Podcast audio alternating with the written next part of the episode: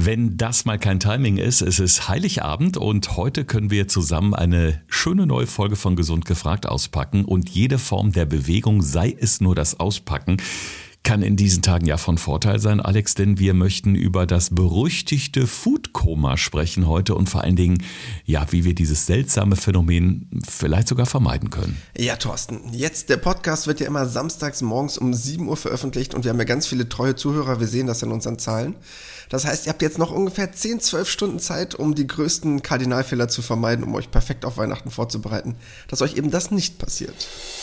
Gesund gefragt Fünf Tipps für deine Gesundheit mit TV-Reporter Thorsten Slegers und Personal Trainer Alexander Nikolai. Damit ganz herzlich willkommen zu unserer Weihnachtsausgabe hier im Podcast Gesund gefragt in Kooperation mit unserem Partner, dem Evangelischen Klinikum Niederrhein. Und das hat im Dezember für wirklich ganz große Kinderaugen oder besser gesagt strahlende Kinderaugen gesorgt, denn es gibt ja insgesamt fünf Standorte in Nordrhein-Westfalen, wo Kliniken und Krankenhäuser des Evangelischen Klinikums zu finden sind. Und im Herzzentrum Duisburg, da hat sich im Dezember eine Gruppe von Höhenrettern abgeseilt und hat dann den kleinen Patienten im siebten Stock kleine Geschenke durchs Fenster überreicht. Eine wirklich wundervolle Aktion, die toll ist und die ihr übrigens auch auf dem Instagram-Feed vom Evangelischen Klinikum Niederrhein sehen könnt.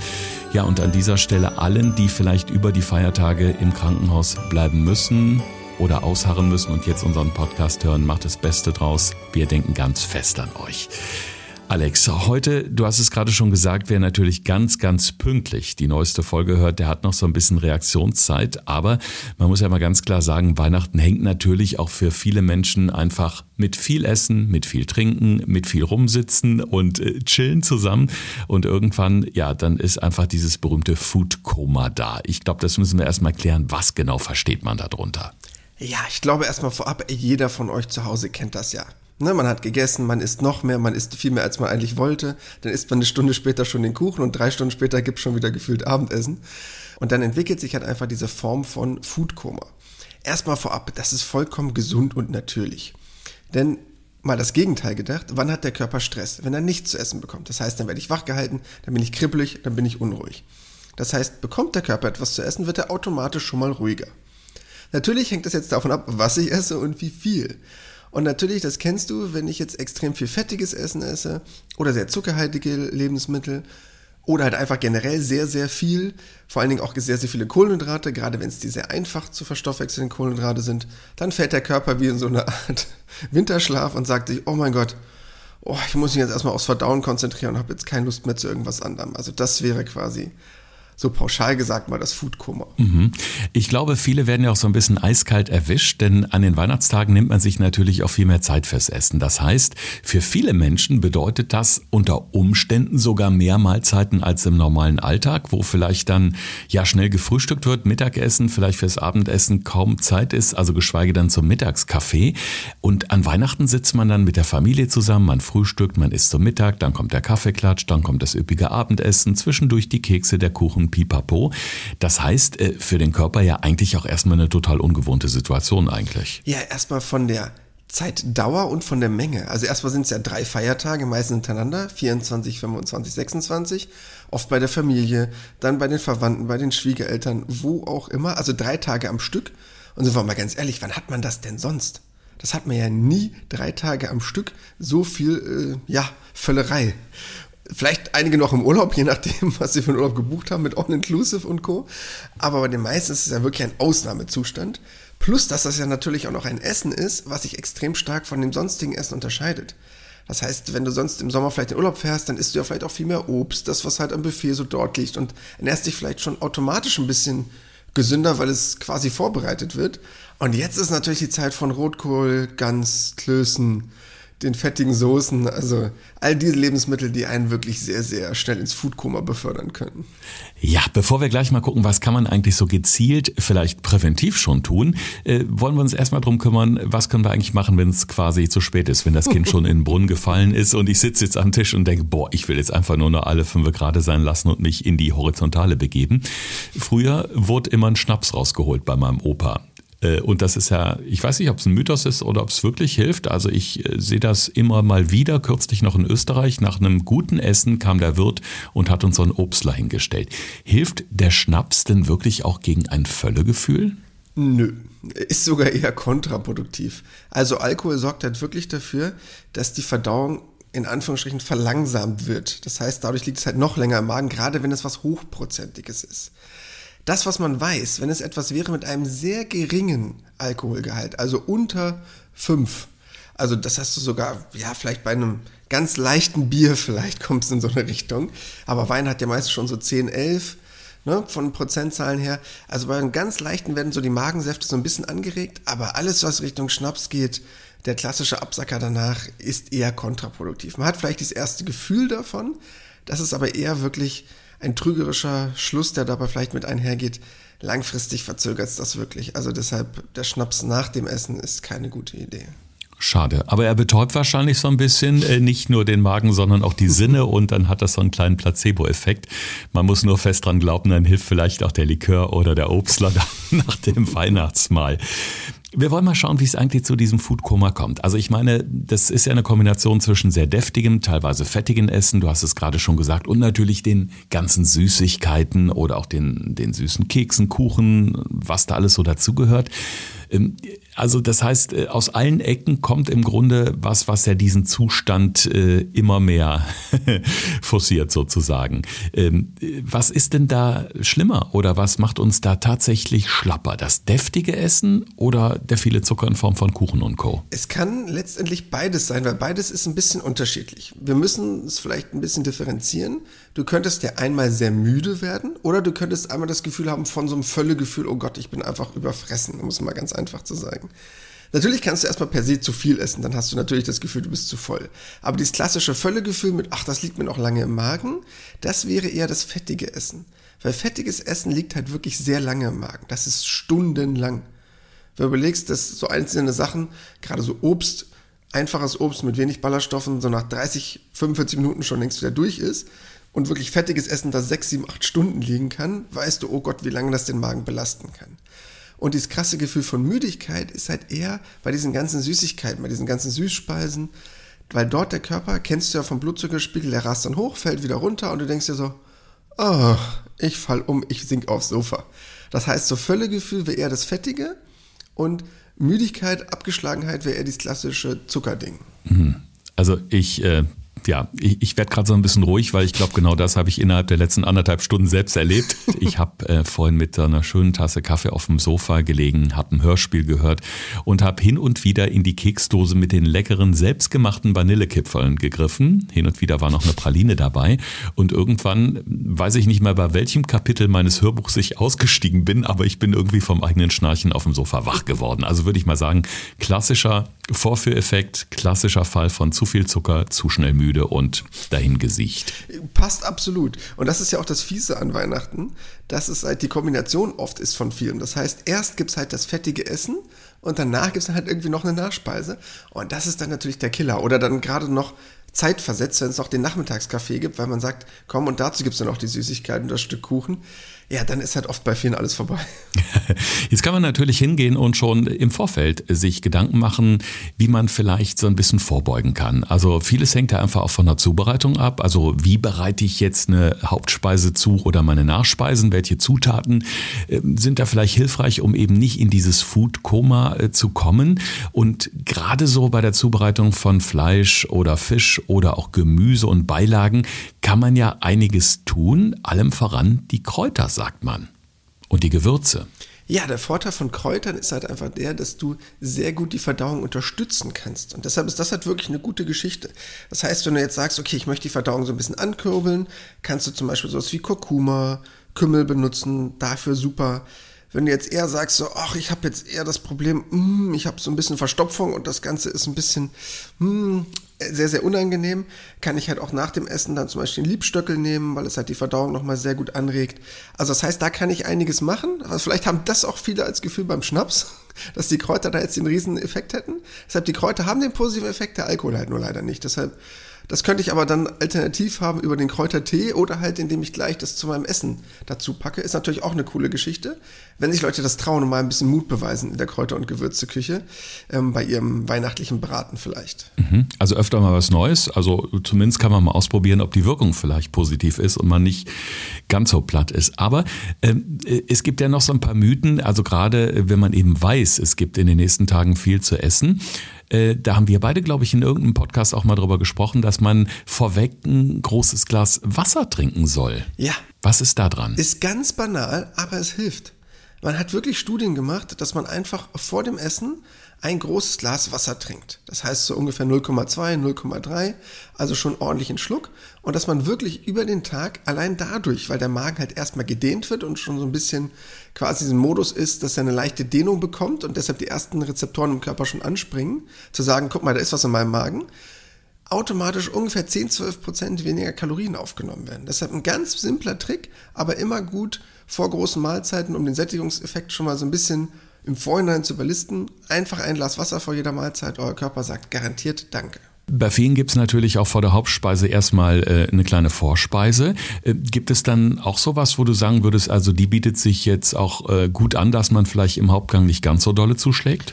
Ja, das, was halt super wäre, wäre halt einfach was, ganz banal gesagt, mit einer geringen Energiedichte, aber einem relativ hohen Volumen. Also bestes Beispiel, Salat einfach mal einen gesunden, frischen Salat davor weg.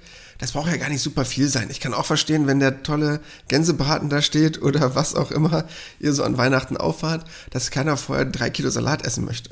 Aber so der kleine Salat, das braucht ja nur eine Minischüssel sein, sorgt halt einfach dafür, dass der Magen schon mal was zu tun hat, dass der ganz gut gedehnt wird und es macht einfach einen riesen Unterschied. Deshalb bin ich ein riesen Fan davon, als Vorspeise einen kleinen, leichten Salat vorweg hilft wirklich wahre Wunder. Ja. Also Weihnachten erinnert mich teilweise auch so ein bisschen an äh, die Bilder, die man schon mal so in äh, Nachrichtensendungen äh, sieht, wenn es so um das Thema Buffet in All-Inclusive-Hotels geht. Also teilweise sind die Teller ja äh, um, um einiges voller als im normalen Alltag, sage ich mal. Und wenn es dann noch äh, zu den Eltern oder den Schwiegereltern geht, dann erst recht, wenn da die Teller auf den Tisch kommen, äh, mit dem, ja, mit der kleinen Zusatzinformation, in der Küche ist noch Nachschlag, wo man sich fragt, wie soll ich überhaupt diesen Teller ja aufkriegen?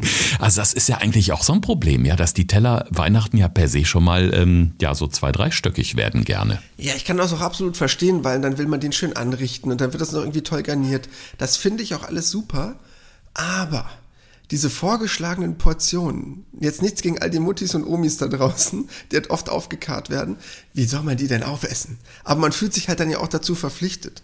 Und es wäre total schön, wenn die einzelnen Generationen da der jeweils nächsten Generation ein bisschen entgegenkommen und einfach sich die Sachen selber auftun. Das heißt wirklich sagen, das Essen steht jetzt entweder in der Küche oder es ist halt schön ähm, aufgebaut dann auf dem großen Esstisch, aber dass sich jeder selber das Essen nimmt, damit man selber bestimmen kann, wie viel nehme ich. Und deshalb mein riesengroßer Appell, bitte wirklich die Teller erstmal leer lassen und selber sich Essen holen und dann sagen, okay, wie viel möchte ich jetzt erstmal essen? Ich kann mir später immer noch mehr holen, aber du kennst dieses Prinzip, liegt es auf dem Teller, isst man es einfach auch auf. Weil man einfach sagt, ach, ich will kein Essen wegschmeißen.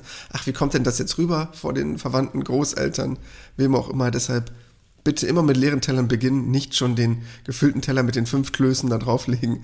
Das ist dann schwer und dann fühlt man sich einfach auch doof und deshalb fangt mit leeren Tellern an.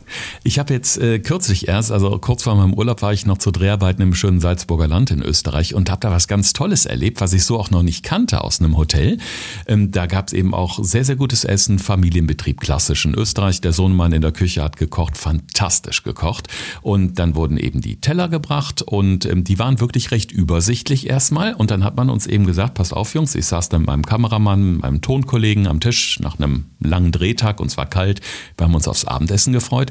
Ähm, wir machen das bei uns so, ihr könnt so viel nachhaben, wie ihr wollt, aber wir machen unsere Teller nicht so voll, weil A ist es schön heiß und frisch, ne? weil ein großer Teller wird natürlich schnell kalt.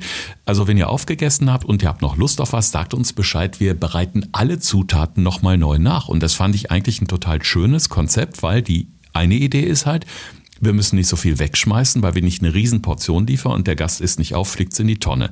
Auf der anderen Seite, ich habe einen Riesenteller, ich esse langsam, der Rest wird kalt. Also ich finde, das ist mal echt eine coole Idee, sowas zu machen und das könnte man ja vielleicht Weihnachten auch mal ausprobieren.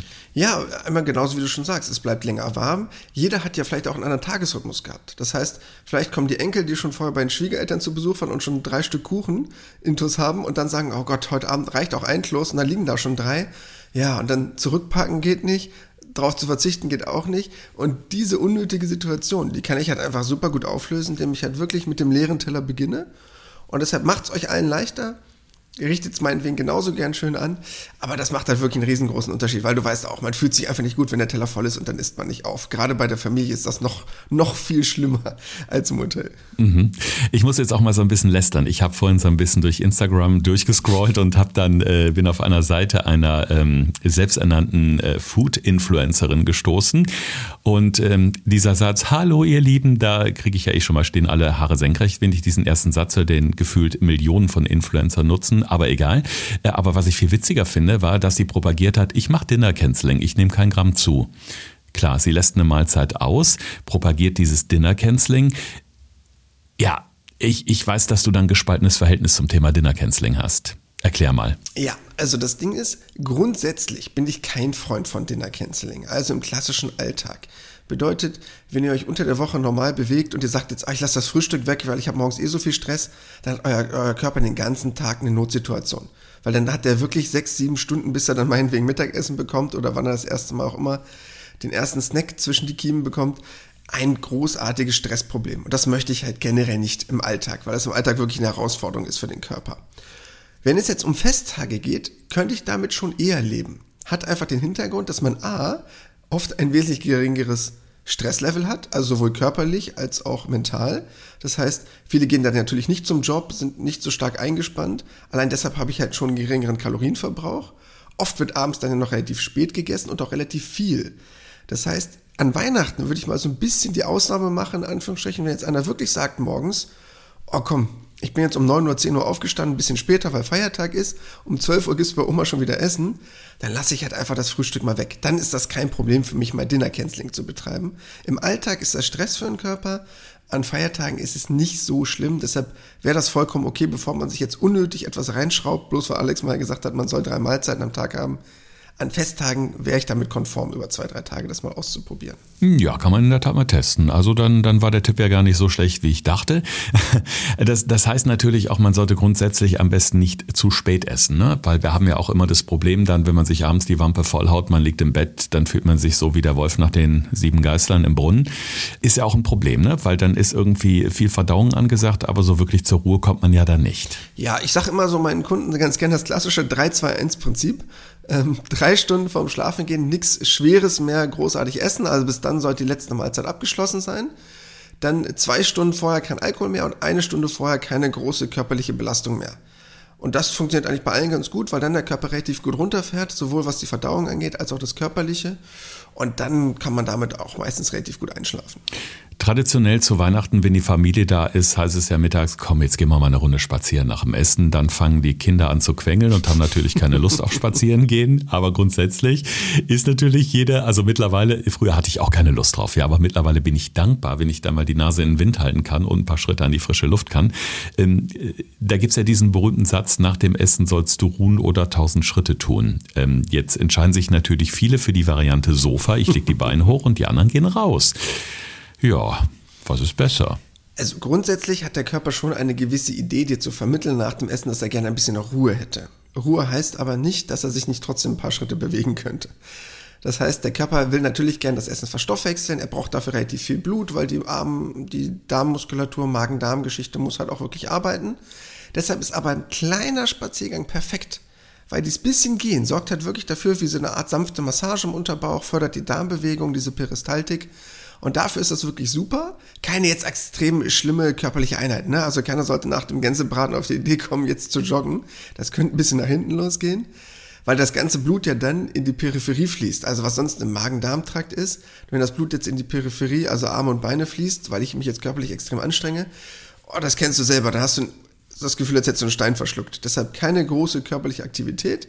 Aber die 1000 Schritte, also ein kleiner Spaziergang, Viertelstunde, 20 Minuten, wäre perfekt, um das Essen besser zu verdauen. Ich brauche mich nicht hinlegen, um es zu verstoffwechseln das ist ein Ammenmärchen, dass ich mich da extrem ausruhen müsste, sonst würde das nicht gehen. Ja, und 1000 Schritte ist ja wirklich nicht viel. Die hat man ja locker flockig in 10 bis 15 Minuten geschafft, wenn man gemütlich geht. Also das schafft ja auch irgendwie jeder. Was ich ja schön finde in dieser Folge, Alex, wir haben ja jetzt nichts äh, quasi auf die ähm, rote Liste gesetzt, wo wir gesagt haben, das auf keinen Fall essen, weil wir auch gesagt haben, wir wollen natürlich keine Spielverderber sein. Aber man kann natürlich durch die Art und Weise, wie man Portionen macht und äh, wie man würzt beispielsweise, welche Kräuter man dran schmeißt, kann man ja im Grunde alles essen, aber man sollte eben auf ein paar äh, bestimmte Regeln einfach achten. Oder gibt es sowas, wo du sagst, also das würdest du jetzt als Ernährungsexperte absolut verbannen beim Weihnachtsessen? Also das, was ich hauptsächlich verbanne oder das, was ich halt überhaupt nicht gut finde, sind irgendwelche vorbereiteten Speisen. Das ist nämlich oft das große Problem, wenn es jetzt irgendwelche Fertiggerichte sind, ähm, womit ich ein extremes Problem habe, also sind zum Beispiel Fertigsoßen. Das ist so mein Endgegner beim Weihnachtsessen. Ich kann total verstehen, dass Soßen ansetzen oder Soßen zubereiten ein bisschen Aufwand bedeutet, aber so fertige Soßen, da, das ist halt wirklich, also Bomben an Zucker, an Kalorien, an Geschmacksverstärkern. Das ist alles nicht so meine Welt. Also da probiere ich möglichst auf sowas zu verzichten.